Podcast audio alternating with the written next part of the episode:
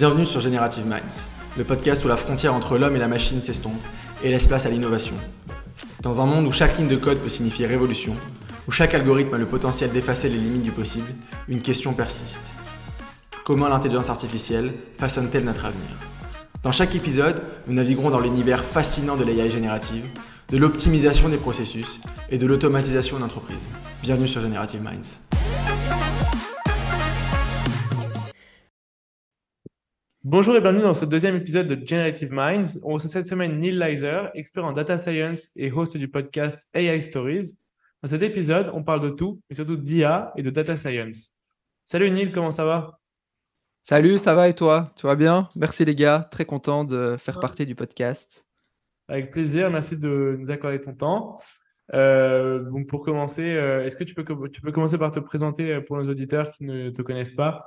Pas encore, et nous dire euh, ce que tu fais, euh, voilà, dans les grandes lignes, euh, qui est Neil Leiser Alors mon parcours, ben voilà, je m'appelle Neil Leiser, je viens de Belgique, je suis belge, vous entendrez peut-être un, petit accent. J'ai vécu en Belgique jusqu'à 18 ans, et puis j'ai étudié à Londres à Imperial College London. J'ai étudié ingénieur civil, mais je me suis très vite rendu compte que les cours qui me passionnaient le plus, c'était le coding, les stats, les maths.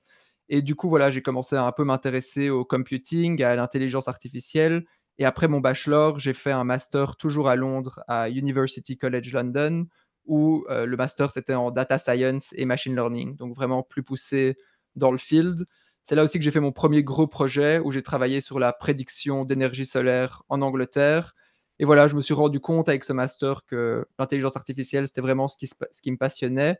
Et du coup, après ça, j'ai postulé à Londres et j'ai eu mon premier full-time job où j'ai travaillé à iWoka, une euh, startup fintech, où j'étais dans une team de crédit risque en fait et où je construisais des algorithmes qui décidaient qui est-ce qu'on allait accepter pour un prêt et combien d'argent est-ce qu'on allait leur offrir. Donc j'ai travaillé là-dessus pendant deux ans et demi. Et sur le côté, comme vous l'avez bien dit tous les trois, j'ai lancé mon podcast d'intelligence artificielle et iStories où j'interviewe des data scientists, des ML engineers et des tech leaders pour parler de l'IA et de leur carrière. Donc voilà, vous l'avez bien compris, je suis assez, assez passionné par l'IA, euh, mais voilà où j'en suis aujourd'hui. Et peut-être un dernier point, c'est qu'il y a quelques mois, j'ai déménagé à Paris et donc voilà, maintenant nouvelle vie, j'habite à Paris et j'espère commencer une nouvelle opportunité en, septembre. Super sympa. Euh, donc si j'ai bien compris, ta première expérience en data science c'était avec ce projet. Euh sur, le, solaire, c'est ça? C'est ça, ce qui, ça ce qui donne envie de, de, lancer dans ce domaine ou c'est euh, il y a quelque chose d'autre, euh, une, motivation particulière qui t'a poussé à appliquer pour un master euh, en IA et à vraiment te lancer à 200% dans ce là-dedans?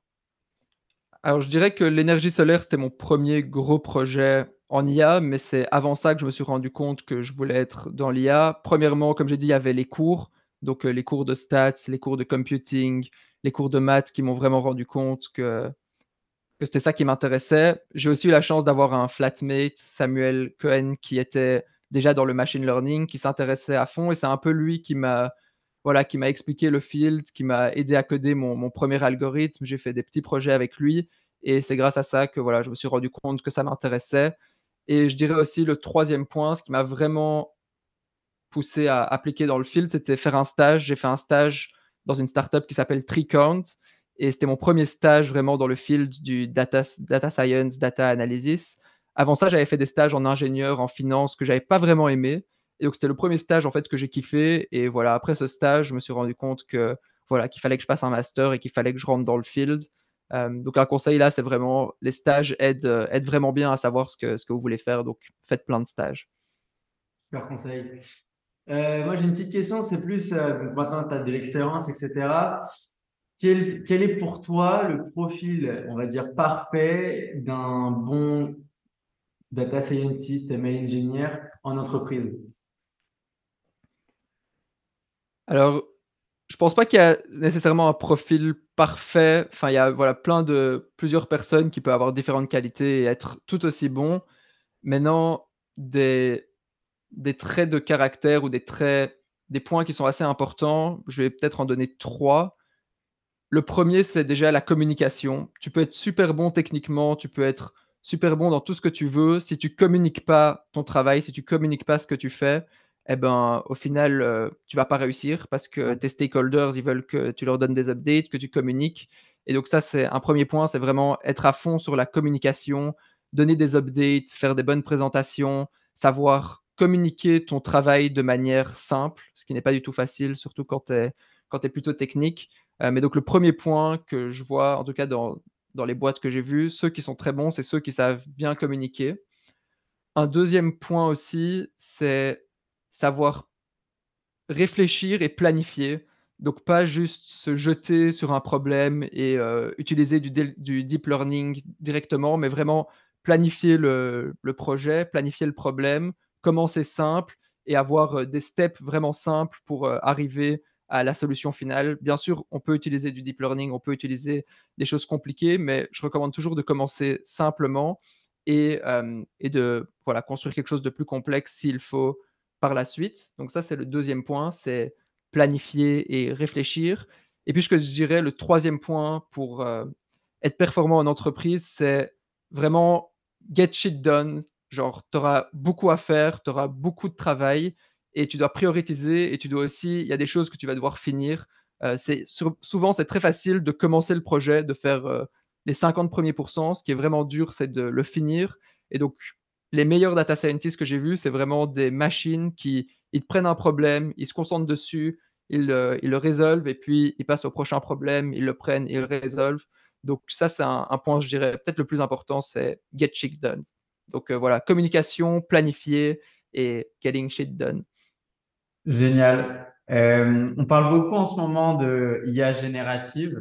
Euh, c'est d'ailleurs pour ça qu'on a commencé, qu'on a voulu se lancer dans ce podcast initialement parce que ça nous intéresse énormément.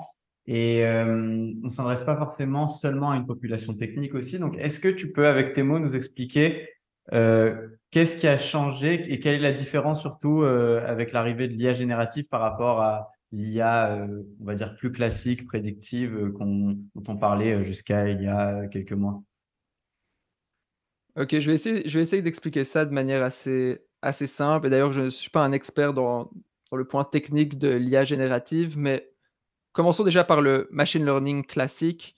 Dans le machine learning classique, peut-être le supervised learning, euh, comme on l'appelle, on a un target, un but, et on veut entraîner notre algorithme à faire des prédictions pour prédire ce but. Par exemple, un problème classique, ça va être prédire le prix des maisons.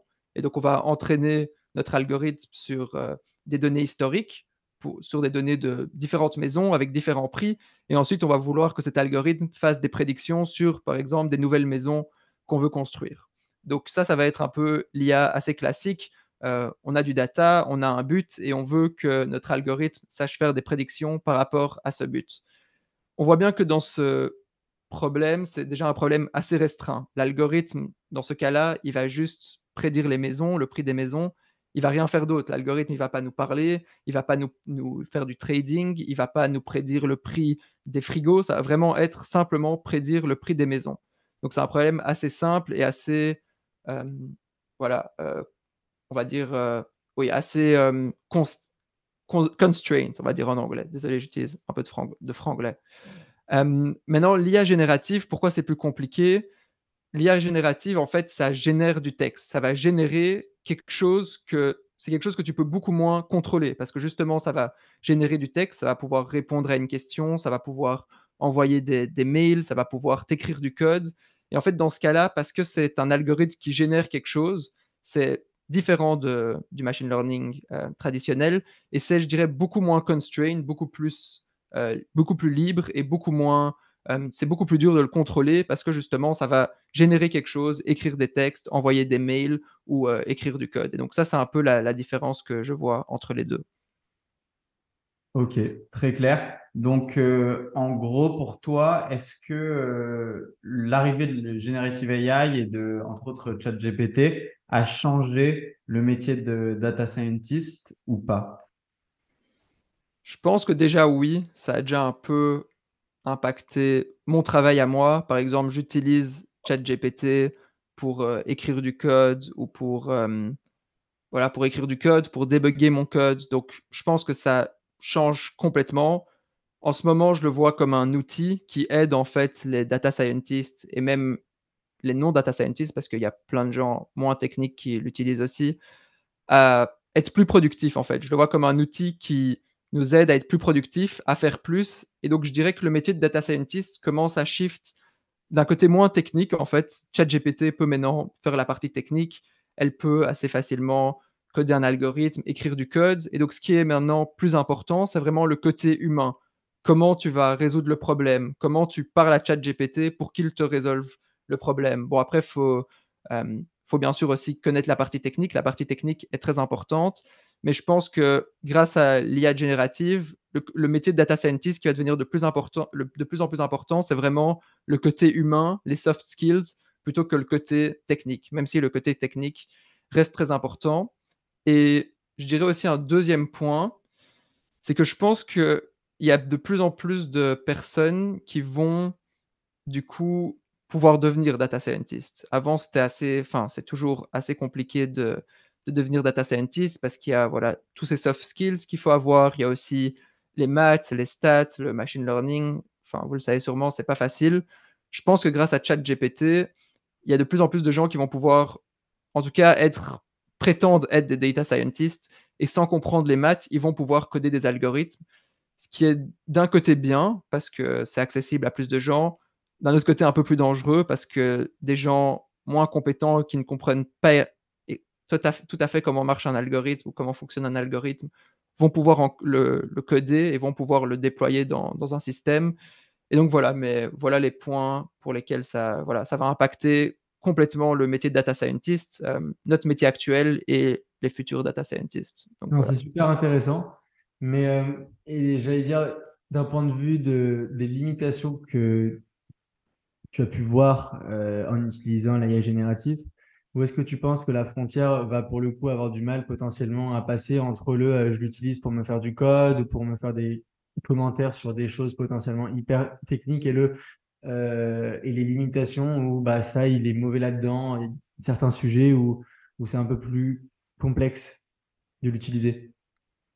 Donc tu veux dire où est-ce qu'on fait la limite entre euh, entre que ce soit facile à utiliser et, euh, et que ce soit quelqu'un de. ça, et aussi où est-ce que tu places les limitations de ces algos d'AI génératifs, les endroits où il n'est pas forcément super, super useful. Moi aussi, je vais employer des, des franglais. Déjà, où il est useful et où il n'est pas useful, ça, je pense que ça dépend un peu de chacun. C'est à chacun d'un peu trouver comment, euh, comment l'utiliser. Et moi, par exemple, je vais l'utiliser pour euh, débugger mon code. Je vais peut-être moins l'utiliser pour écrire du code. Il y a peut-être d'autres gens qui vont trouver l'inverse, qui vont l'utiliser pour écrire du code, moins l'utiliser pour débugger le code. Ça, je pense, c'est un peu à chacun de, trouver un peu. C'est un outil très libre, donc c'est à chacun d'un peu trial and error et tester un peu ce qui, ce qui convient. Après, ouais, il y a clairement des limites à mettre parce qu'il y a des dangers aussi avec un algorithme comme ça. Euh, par exemple, je disais, n'importe qui peut coder un algorithme. Maintenant, on n'est pas loin de la limite euh, où n'importe qui peut hacker une compagnie. Euh, bien sûr, il y a des limites dans ChatGPT, mais voilà, je ne sais pas à quel point il est construit, à quel point il est safe, et dans quelques années, quelqu'un va pouvoir euh, sûrement le craquer. Et donc, ça, c'est la limite qui me fait peur. C'est à partir du moment où tu peux en fait générer du code pour, pour des, des choses qui sont négatives, hacker, des gens ou euh, contrôler des ordinateurs, contrôler des compagnies. Et donc ça, c'est voilà une limite qu'il faut, qu'il faut définir. Où est-ce qu'on veut, euh, est-ce veut mettre euh, la limite pour l'IA générative? Et je pense que c'est quelque chose qui n'est pas encore défini et qu'il faut, qu'il faut se mettre d'accord. Ça va être plutôt les gouvernements aussi, et c'est quelque chose, un grand challenge des années à venir, parce que en ce moment, on est vraiment au début de ChatGPT, mais voilà, dans quelques années, ça va pouvoir faire tout ça et ça va être euh, ouais, assez compliqué de, de draw la limite, je veux dire. Et euh, du coup, tu, tu... pour revenir dessus, c'est quoi du coup le, plus grand mythe, ou entendu sur l'IA génératif que, que, tu aimerais clarifier euh, pour les gens qui n'y causent pas grand-chose Alors le plus grand mythe, en fait j'aime bien être l'avocat du diable. Quand quelqu'un va dire que ChatGPT c'est tout faire. Je vais souvent défendre en disant que c'est encore le tout début. Il y a énormément de potentiel, mais en ce moment, l'outil qu'on a là, il est quand même assez limité. Euh, il n'est pas du tout plus performant qu'un humain. Tu vas voir que tu peux lui demander des choses, il va te répondre de manière assez bête. Et donc, c'est pas le super humain que tout le monde pense. C'est pas encore euh, voilà, quelqu'un qui peut, euh, qui peut battre les humains à tous les jeux, qui, qui, est plus performant en marketing, en data science, dans toutes les disciplines. Pour moi, dans cet état-là, ça reste un outil qui aide l'humain à, s'améliorer, mais c'est pas du tout un super humain. Et je, ne pense pas du tout qu'en ce moment, c'est quelque chose qui va prendre notre place. Euh, donc ça, c'est le premier malentendu.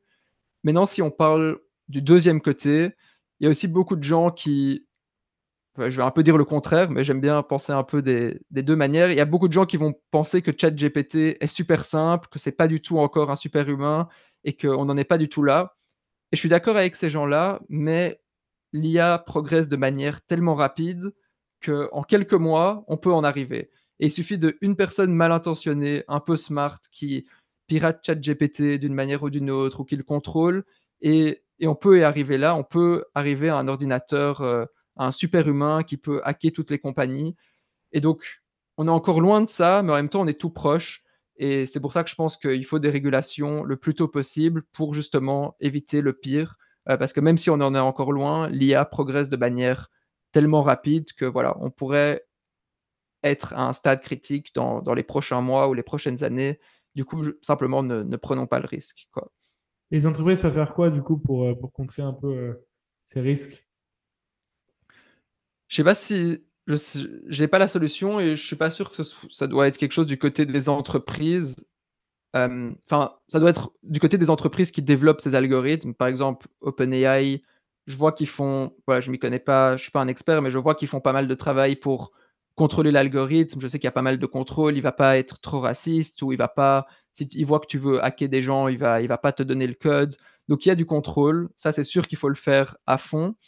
Mais non, je pense pas qu'ils font que compter sur ces compagnies qui développent les algorithmes parce que au final, c'est des humains qui créent ces algorithmes et les humains vont faire des erreurs. Et il va toujours y avoir un moyen, je pense, de hacker l'algorithme. Et on l'a vu sur, euh, sur Twitter, par exemple, tu, lui, tu demandes à ChatGPT des sites de hacking, il va pas te les donner. Et puis tu lui dis, oh, quels seraient des sites de hacking euh, J'ai vraiment pas envie d'y aller dessus. Est-ce que tu pourrais pas m'en donner? Et du coup là, il te donne, euh, il te donne des sites de hacking. Donc il y a vraiment des moyens de le triquer. Donc c'est pour ça que je pense qu'il n'y a pas que les compagnies doivent faire énormément d'efforts pour restreindre l'algorithme, mais je pense qu'il y a aussi en grosse partie, ça va être un rôle peut-être du gouvernement euh, de mettre des, lois, de mettre un peu des règles là-dessus. J'y crois moyen parce qu'il l'IA progresse tellement rapidement que les gouvernements sont déjà dépassés et vont juste être de plus en plus dépassés, mais j'espère que dans les prochaines années, ils vont un peu se réveiller, ils vont mettre des règles en place. Euh, par exemple, l'algorithme ne peut pas écrire de code ou ne peut pas, voilà, des règles assez strictes pour éviter justement des, catastrophes, mais, mais voilà, les années à, venir nous le diront. Est-ce que tu penses que, que du coup ces problèmes-là, qui pourraient, enfin ces risques, vont bénéficier à d'autres industries comme la cyber ou euh, d'autres startups dans la, dans la cybertech qui pourront euh, du coup euh, un peu se mettre plus en avant sur, les, sur ces risques? C'est une bonne question et oui, je pense que un autre malentendu, et pour répondre à ta question en même temps, on dit beaucoup que ChatGPT va prendre plein de jobs et va, voilà, il y a plein de jobs qui vont être remplacés. Je pense que d'un côté, c'est vrai, mais ça a un peu toujours été le cas. Voilà, avec Internet aussi, on a remplacé plein de jobs.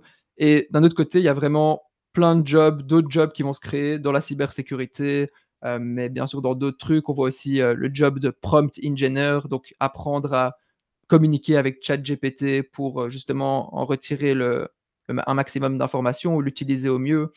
Il y a plein de nouveaux métiers qui vont se créer et clairement la cybersécurité pourrait être un, top exemple. C'est peut-être pas quelque chose que, auquel j'avais réfléchi, mais oui, clairement, ça peut être un top exemple. Et voilà, des boîtes de cybersécurité aussi pourraient se développer pour euh, apporter de la régulation et pour éviter que voilà que des, catastrophes n'apparaissent. Ok, super intéressant. J'aimerais bien revenir du coup sur euh, l'IA de manière générale, sans forcément euh, parler d'IA générative absolument. Euh, avec Alexandre et Jonathan, du coup, on a créé Collect, une entreprise où on aide d'autres entreprises à implémenter l'IA.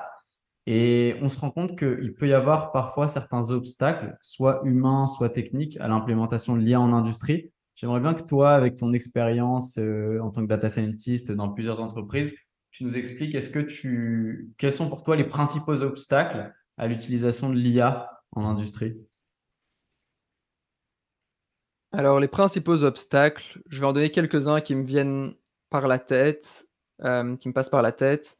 Le premier, déjà, c'est le data. Donc, si tu veux utiliser du machine learning, si tu veux engager des data scientists, il faut que tu aies de un de la data, de deux de bonne qualité. Et j'entends beaucoup de compagnies qui voilà, qui n'ont rien du tout, qui n'ont même pas encore de données et qui veulent déjà engager un data scientist pour faire euh, des modèles et pour euh, avoir de l'impact sur le business. Si tu n'as pas une bonne database, des bonnes datasets en bonne qualité et que tu collectes pas ce data euh, de manière régulière, eh ben, tu vas pas pouvoir avoir d'impact dans ta compagnie. Donc, le premier step, c'est vraiment voilà, avoir du data, avoir une infrastructure pour pouvoir collecter cette data. Le deuxième step, ça va être d'avoir des gens qui peuvent le faire, donc des data scientists qui puissent entraîner le modèle et qui puissent, voilà, qui puissent avoir des résultats. Ensuite, le troisième step, ça va être la production. Donc souvent, tu as beaucoup de data scientists qui, voilà, qui ont le data, qui entraînent un modèle dans leur notebook, mais un modèle dans un notebook, ça sert un peu à rien. C'est super pour avoir des, des expériences, mais si tu veux l'utiliser dans ton système, dans ta boîte, il faut que le modèle puisse être mis en production. Et donc ça, c'est voilà le troisième step qui, est assez compliqué et que pas toutes les compagnies ne font, c'est avoir un moyen facile de mettre ce modèle en production. Donc premièrement, il faut la tech pour le faire, pour pouvoir mettre les modèles en production. Et deuxièmement, il faut aussi des, voilà, des data scientists qui puissent le faire. Il y a beaucoup. Data science, ça devient un domaine assez, assez vague. On appelle ça souvent ML engineers. Euh, mais voilà, quelqu'un qui puisse mettre ses modèles en production parce que si tu as le data et que tu sais entraîner ton modèle, mais que tu ne sais pas le déployer dans le système, eh ben, euh, ouais, ton modèle n'aura pas trop d'impact. Donc, je dirais que ça, c'est les trois points les plus importants. C'est vraiment euh, data, pouvoir entraîner le modèle et, le mettre en production. Super intéressant. Je suis totalement d'accord sur euh, surtout sur la mise en production, parce que c'est souvent, il y a plein d'entreprises qui essayent de développer des choses en IA, mais derrière, il y a, elles ne peuvent pas mettre les modèles en production, donc c'est juste du temps perdu. Mais euh, je voudrais revenir moi sur la première partie data. Euh, est-ce que tu ne penses pas justement, non pas sur tous les types de tâches, mais sur qu'un bon nombre de tâches, le fait que l'arrivée de nouveaux modèles euh, de transformers, entre autres, pour l'IA générative, du coup, permet aux entreprises d'implémenter l'IA avec un nombre limité de data, alors qu'avant, on avait besoin d'énormément de données pour entraîner des modèles. Aujourd'hui, on peut ce qu'on appelle fine-tuner, c'est-à-dire entraîner ajouter simplement un peu de données pour euh, améliorer un modèle sans forcément l'entraîner de zéro, euh, les gros modèles qui existent Alors ouais, tout à fait, tout à fait d'accord, et c'est un, un, très bon point.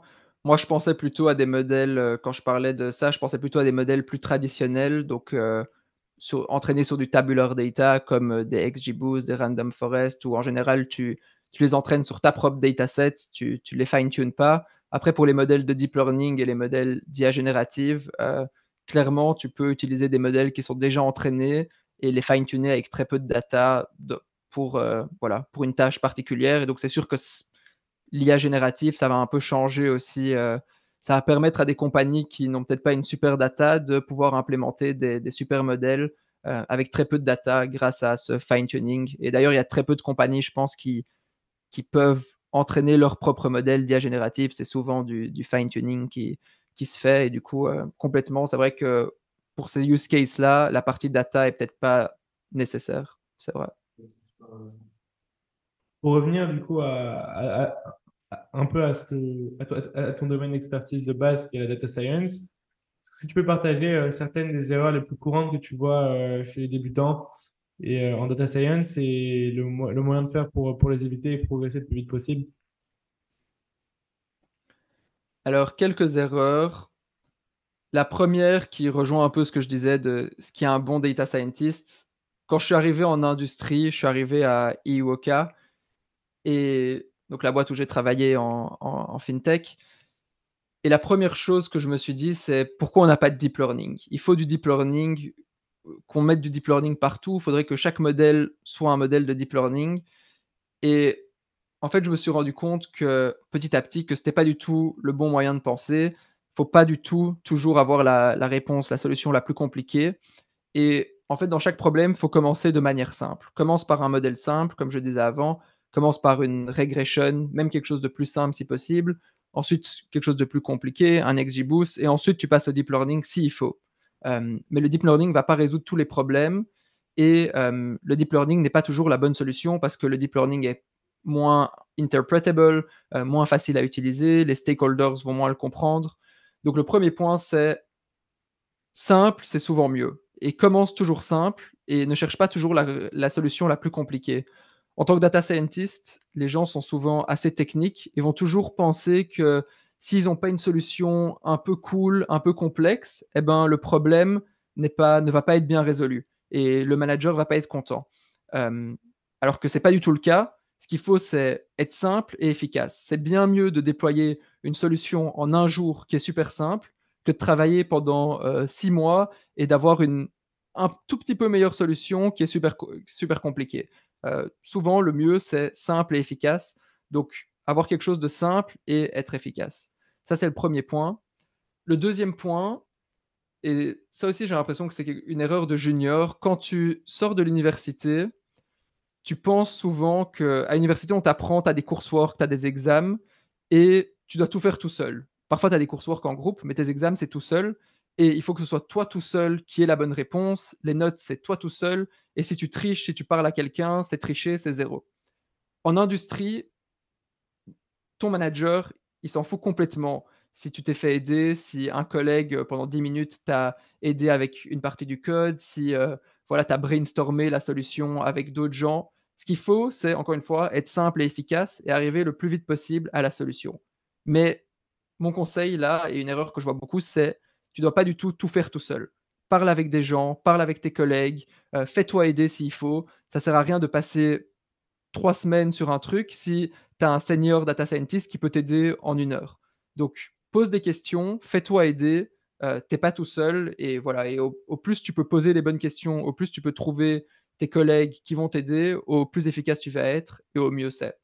Donc, le premier point, c'est être simple. Le deuxième point, ça va être demander, ask for help et poser des questions je vais peut-être réfléchir à un troisième point. Le troisième point qui est ultra important, euh, peut-être pas dans la partie de l'IA générative, mais dans la partie de l'IA classique, c'est vraiment le data. Euh, tellement de gens vont prendre le data et même pas regarder le data, ils commencent à entraîner des modèles sans réfléchir et ils vont voir qu'un modèle performe bien et hop, ils vont le mettre en production.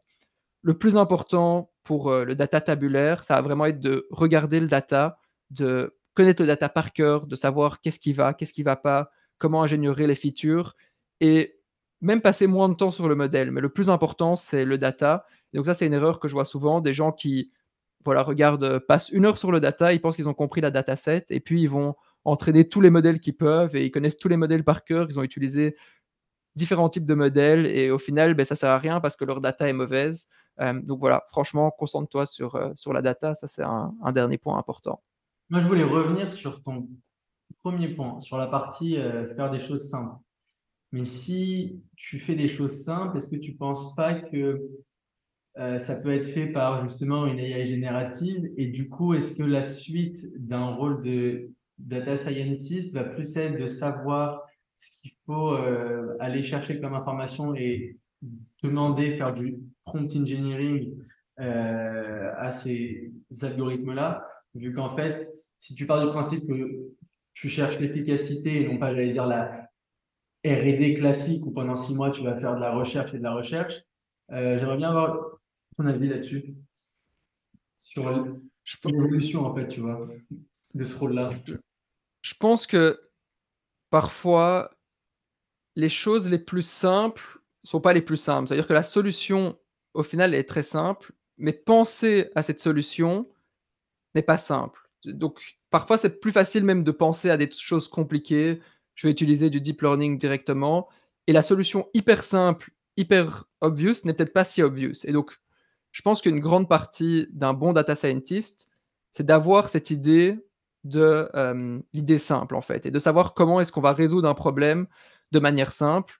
Euh, après, c'est sûr que je pense que petit à petit, l'implémentation de cette solution, elle peut être faite par ChatGPT et même un modèle plus compliqué de deep learning, ça va pouvoir être fait par ChatGPT ou par l'IA générative. Mais ce qui est très dur, c'est de venir avec l'idée en fait. Et c'est pas parce que l'idée est simple à réaliser que l'idée est simple à avoir. Et je pense qu'il faut beaucoup d'expérience et beaucoup de d'expérience avoir fait. J'ai l'impression que le skills à avoir maintenant, ça va être de limite d'avoir un skills de manager où tu vas manager ton AI génératif un peu comme si tu manageais un, un interne d'une certaine façon où tu le pousserais à chercher dans ce sujet, cette expertise, etc. Bah, il faut avoir ce recul de comprendre son sujet par cœur et après, si tu es un peu smart, d'utiliser les outils pour aller beaucoup plus vite. ouais, ben, je pense que je le vois aussi comme ça. Je pense que je le vois aussi comme ça et je pense que déjà pour manager beaucoup de gens et manager des internes, il faut que tu aies de l'expérience dans le domaine. Il faut que tu comprennes c'est quoi leur travail. Il faut que tu comprennes ce que c'est un modèle, comment ils vont le créer. Parce que si tu comprends pas tout ça, tu vas leur demander de faire des choses, soit ils le font mal, soit euh, ils font pas ce que tu veux. Et si tu sais pas t'en rendre compte, eh ben, euh, eh ben tu seras pas un bon manager. Donc, c'est sûr que c'est là que ça va se diriger. Mais pour être un bon manager, il faut quand même de l'expérience. Il faut quand même comprendre le field. Euh, mais non, c'est sûr que les gens vont, voilà, tous ces soft skills vont devenir, comme je disais au début, de plus en plus importants et savoir vraiment hard-coder l'algorithme from scratch, ça va être de moins en moins utile, mais ça va quand même être utile d'avoir un côté technique parce qu'il faut toujours vérifier ce que l'IA générative te donne, c'est pas du tout parfait. Et si tu, si tu ne comprends pas bien comment ça marche, eh ben, tu vas te retrouver avec des projets euh, voilà, complètement nuls. Quoi. intéressant. Pour revenir un peu à ta carrière encore de data scientist, euh, sous mon dessus, mm. euh, chez Iwoka, du coup, tu étais avant chez Iwoka à Londres, qui est une fintech. Été quoi ton projet le plus intéressant en data science et, euh, pourquoi? Alors, je peux pas trop rentrer dans les détails du modèle et tout ça, mais pour rester assez high level, je dirais que un projet super intéressant, c'était justement d'entraîner ce modèle de crédit risque. Donc en fait, à Iwoka, on prête de l'argent à des petits et moyens business et on va avoir un modèle qui décide qui est-ce qu'on accepte pour les prêts ou pas. Euh, et c'est tout à fait euh, automatisé en dessous de 25 000 pounds. Donc si toi, Jonathan, tu veux un prêt de moins de 25 000 pounds, c'est un algorithme qui va décider si on te prête de l'argent ou pas. Et donc le projet en fait consistait à complètement réentraîner ce modèle parce qu'on s'est rendu compte que euh, post-Covid, en fait, le modèle marchait beaucoup moins bien parce que le modèle avait été entraîné avec de la data pré-Covid. Et donc on a commencé à réentraîner ce modèle. Et c'était un, un projet important et très intéressant. Ben, c'était important déjà parce que le modèle marchait moins bien qu'avant et donc il fallait absolument avoir un meilleur modèle parce que bien sûr, euh, tu veux prêter aux meilleurs gens possibles et tu ne veux pas prêter à des gens qui ne vont jamais te rendre l'argent. Donc c'était très important. Et c'était aussi très risqué parce que en crédit risque, en fait, déployer un nouveau modèle, si aujourd'hui je déploie un nouveau modèle, je vais me rendre compte que le modèle est mauvais seulement dans 3 à 6 mois. Parce que euh, ça prend du temps pour les personnes de, rendre de l'argent. Et donc, en fait, il fallait vraiment créer ce modèle et le faire beaucoup de checks pour bien être sûr que l'impact qu'on pensait qu'il allait avoir allait être bon et bien être sûr que le modèle allait être une amélioration. Parce que si ce n'était pas une amélioration, eh ben, ça aurait été vraiment euh, critique pour le business. Et au final, ça a été une, une grosse amélioration. Et donc voilà, c'était un projet euh, assez intéressant et avec pas mal d'impact. Ok, et du coup, est-ce qu'on peut te demander euh, quel euh, type d'analyse tu as pu faire pour savoir si le modèle euh, était efficace avec le peu de données historiques que tu avais Alors au final, on avait quand même pas mal de, données historiques. Ok. Et, l'idée, c'est d'avoir un métrique. En fait, comme chaque, presque beaucoup d'analyses de machine learning, on va avoir un, métrique, par exemple le Gini score ou par exemple les pertes, pour avoir un, un terme un peu plus, un peu plus familier et tu vas entraîner ton modèle et tu vas regarder quelles vont être les pertes sur un, test set, donc du data que ton modèle n'a pas vu. Et puis tu vas regarder quelles sont les pertes du modèle précédent que tu utilisais. Et, euh, donc tu regardes en fait la performance de différents modèles par rapport à ce métrique. Et puis tu choisis en fait le modèle qui a les pertes les plus basses, parce que ça c'est le modèle qui, qui serait le meilleur. Bien sûr, au début on n'avait pas énormément de data, comme tu disais, on avait quand même assez de données, euh, mmh. pas énormément. Et au plus tu as de la data, en fait, au plus tu améliores le modèle. Et donc, l'idée, c'est de continuellement réentraîner le modèle au plus tu as de la data. Donc, euh, disons qu'on a lancé ce modèle il y a deux ans, eh ben, euh, on va le réentraîner peut-être tous les mois ou tous les deux mois pour être sûr que le modèle devienne de, mieux en mieux. Ok, super. Euh, du coup, ça va avec ce que tu disais aussi sur l'importance de savoir mettre en production un modèle, enfin des entraînements automatiques pour une amélioration constante, etc. Ce qui est, ce qui est très compliqué, je trouve, en data science. Ouais, exactement. exactement. Et c'est important de. C'est important en fait de déployer ton modèle et c'est aussi très important de le réentraîner et de le monitor. Ça veut dire de toujours regarder que la performance de ton modèle, est-ce que ton modèle performe as expected, comme il faut? Et est-ce que, parce qu'il va toujours y avoir ce qu'on appelle du data drift ou du concept shift, il va toujours y avoir des, des problèmes en fait où la data avec laquelle tu as entraîné ton modèle ne va peut-être pas être la même que la data future. Et du coup, si tu as entraîné ton modèle, par exemple, avec de la data pré-Covid, mais que tu veux l'utiliser post-Covid, euh, pour les prêts, c'est un problème. Et du coup, il faut toujours monitor son modèle, voir quelles sont les pertes, est-ce que mon modèle performe bien, et s'il performe pas bien, en fait, toujours le réentraîner. C'est pas assez de. En fait, c'est ça la différence, je pense, entre machine learning et software engineering.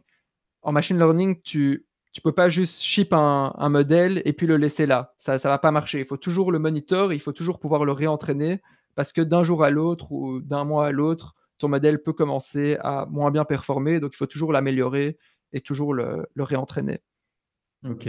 Du coup, sur ce, euh, dernière question sur ce cas concret, comment vous avez fait pour vous rendre compte que le modèle ne performait plus bien? C'était, enfin, est-ce que vous avez dû subir des pertes du coup euh, et vous rendre compte que dans le passé il a mal performé ou directement aller sur les prédictions qu'il faisait, vous saviez que c'était euh, qu'il y avait des erreurs? Là, c'était justement notre monitoring. Donc, ça s'est passé il y a environ deux ans. Mais ouais, c'était vraiment sur le monitoring. On s'est rendu compte que nos pertes dans le petit segment, donc dans les moins de 25 000 pounds, dans les près de moins de 25 000 pounds, augmentaient tout doucement. C'était pas du tout une catastrophe, mais ça augmentait tout doucement. Et donc, dès qu'on a vu qu'il y avait une, petite augmentation, en fait, on n'a pas attendu que attendre encore 3 à 6 mois pour voir si euh, c'était vraiment euh, une augmentation ou si c'était juste du noise. Directement, on a réentraîné le modèle pour euh, prendre le problème à la source, mais c'est vraiment grâce au monitoring en fait qu'on a, qu'on a pu réentraîner ce modèle rapidement et faire baisser les pertes voilà, assez rapidement. Ok, génial. et du coup, petite question pour les data scientists qui nous regardent ou les gens qui veulent en apprendre plus. C'est quoi pour toi ta stack d'outils que tu recommandes ou ta stack d'outils favorite pour, avec, pour développer de l'IA moi, alors moi à Iwoka, j'ai beaucoup travaillé sur du Python. Au final, c'était vraiment du Python, soit des Jupyter Notebook, soit sur PyCharm. Et je pense pour moi, c'est la data stack que, que j'utilise le plus. Après, comme je dirais, sans nommer de stack précise, pour une compagnie, si tu es une compagnie qui veut développer de l'IA, il faut une partie data. Donc, euh, une partie pour enregistrer ton, ton dataset, pour que ton data, ton data soit facilement, puisse facilement être euh, loaded dans les notebooks et puisse facilement être accessible. Donc, il faut cette partie de data. Il faut aussi cette partie mise en production, soit euh, voilà, apprendre aux data scientists à la mettre en production, soit avoir un moyen de très facilement mettre ton modèle en production. Par exemple, moi, à Iwoka, j'avais une ligne une ligne de code ou quelque chose comme ça à faire. Et euh, j'avais une sorte de langage où je pouvais directement mettre dans le système et mon modèle était dans le système. Donc, je n'avais même pas spécialement apprendre à mettre un modèle en production. On avait un outil très, très facile qui me permettait moi-même de déployer mes modèles assez facilement. Mais il faut voilà, des outils pour pouvoir mettre les modèles en production. Après, pour moi, l'outil de base, c'est vraiment euh, Python, Jupyter Notebook, mais aussi euh, PyCharm pour avoir du code un peu plus élégant. Et sur la mise en prod, tu sais si c'était un outil euh, externe ou si c'était quelque chose qu'ils avaient développé en interne, euh, ce que vous utilisiez? Il y avait pas mal de développement interne, donc c'est pour ça que je connais pas vraiment euh, les outils exacts. Et ça, c'était un peu en dehors de mon domaine, donc ouais, j'ai pas, j'ai pas une bonne réponse pour, pour ça. Mais je sais qu'il y a beaucoup de, voilà, il y a beaucoup de moyens de déployer un modèle en utilisant des cloud services comme Amazon, AWS ou Google. donc voilà, et il y a aussi plusieurs autres moyens, mais, mais voilà, je ne suis, pas, suis pas un spécialiste dans, dans ce domaine. Écoute, merci beaucoup Neil pour tes réponses et ce podcast super sympa. On, va, on approche de la fin. Alors, je me permets de te poser une petite question. Euh, si tu devais me décrire en un mot l'avenir de l'AI euh, et euh, pour toi le sujet pour lequel il aura un impact assez fort dans les années à venir, je te laisse me répondre en un mot. En un mot. En un mot. Euh, juste le euh, futur de l'AI en un mot. Et après, euh, le sujet pour lequel il aura un impact assez fort. Je pense le soft skills, ça va être le futur. Vraiment avoir les, bons soft skills pour pour gérer l'IA générative et, euh, et, voilà, se focus moins sur le technique, mais plus sur, sur les soft skills qui deviennent vraiment de, de plus, plus importants. Maintenant, où est-ce qu'il va avoir un impact?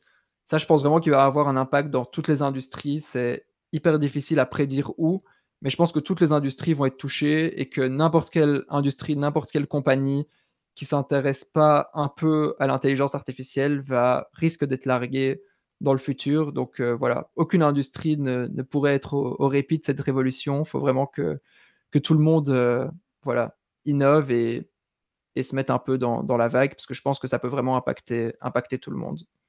Super. Et pour finir, une petite question perso, où est-ce que tu vois dans 5 ans?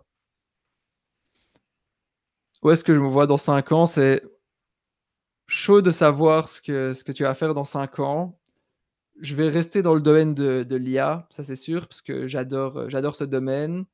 Et j'espère dans cinq ans, lead une grosse team de, data scientists et de ML engineers, devenir un manager d'une, grande team, soit dans, soit dans une boîte, soit dans ma propre boîte, euh, à ah. voir. Mais voilà, j'aimerais commencer à, à leader une team. Et voilà, mais bon, dans cinq ans, beaucoup de choses peuvent se passer. Peut-être que je travaillerai dans, dans l'agriculture mais voilà, mais je pense que je pense ça va rester dans l'IA. Ou prompt engineer. Ou prompt engineer, peut-être.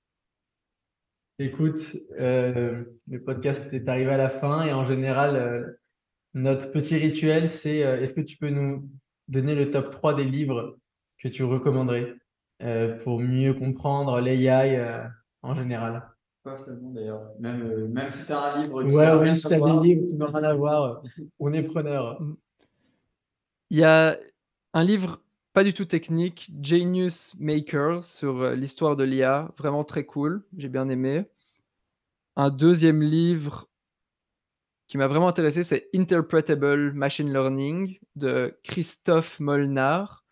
Et ça, j'aime beaucoup ce film parce que c'est vraiment comment comprendre en fait les algorithmes plutôt que d'avoir du même des algorithmes de deep learning, comment essayer de mieux les comprendre pour euh, voilà, pouvoir les améliorer par la suite. Et ça m'intéresse vraiment de pas seulement créer des algorithmes, mais aussi de comprendre comment, comment ils, fonctionnent. Donc voilà, Interpretable Machine Learning, très bon livre.